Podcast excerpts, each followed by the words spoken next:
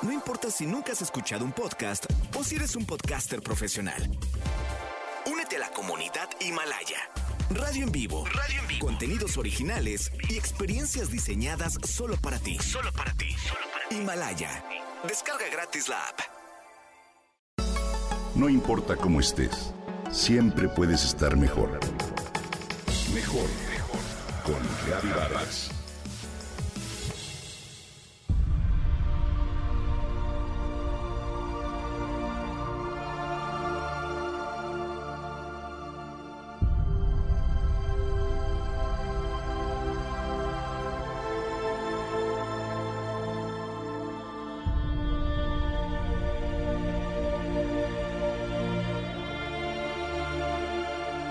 Si un aguilucho es separado de su madre, se arrastrará por la tierra como un pollo.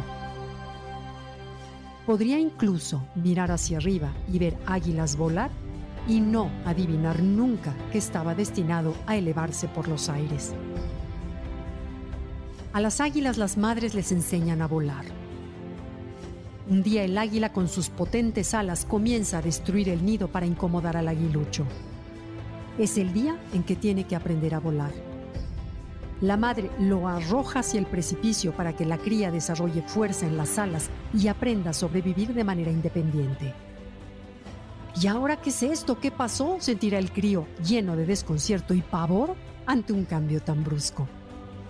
En dicha aventura, tristemente algunos se estrellan en el suelo, pero los que no surcan los cielos.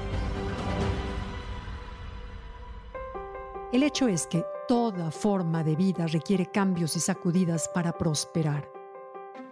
Como humanidad, vivimos sucesos sin precedentes en la historia.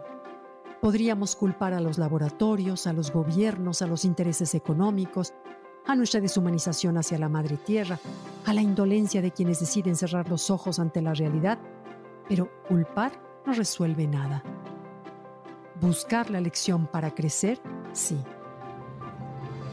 Partiendo de este ejemplo de la naturaleza, me pregunto, ¿no será la conciencia la que, al igual que el águila, busca nuestro desarrollo?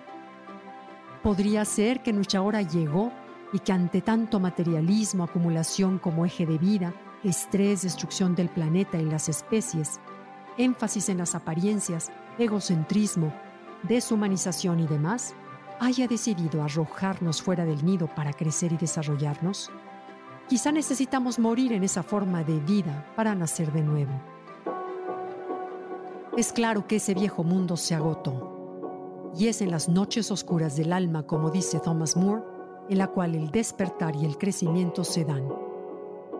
Son precisamente las dificultades, el dolor o la enfermedad las que nos dan experiencias en las que adquirimos sabiduría y con las que despertamos a una nueva conciencia.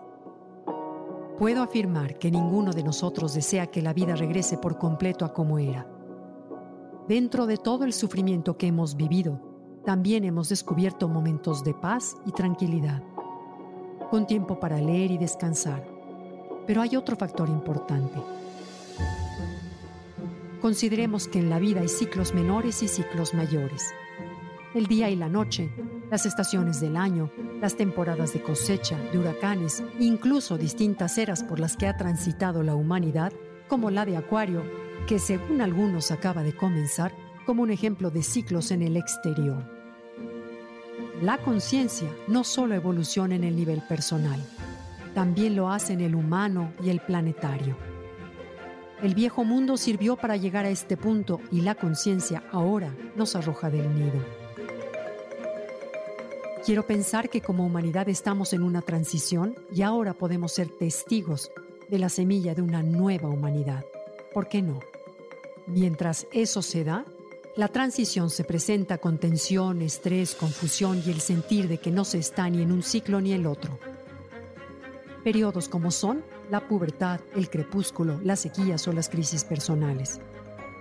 Tal vez con esta nueva era que inicia, dicha puerta del materialismo y el egocentrismo se cierre y otra nueva se abra hacia el ser.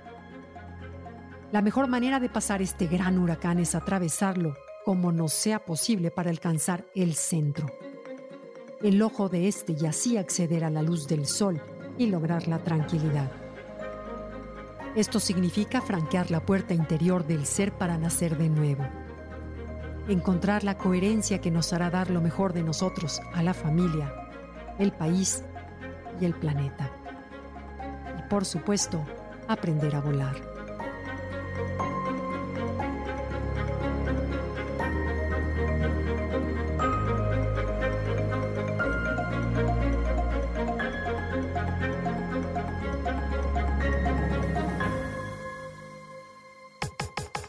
Comenta y comparte a través de Twitter. Gaby-Vargas. No importa cómo estés, siempre puedes estar mejor. Mejor, mejor. Con Vargas.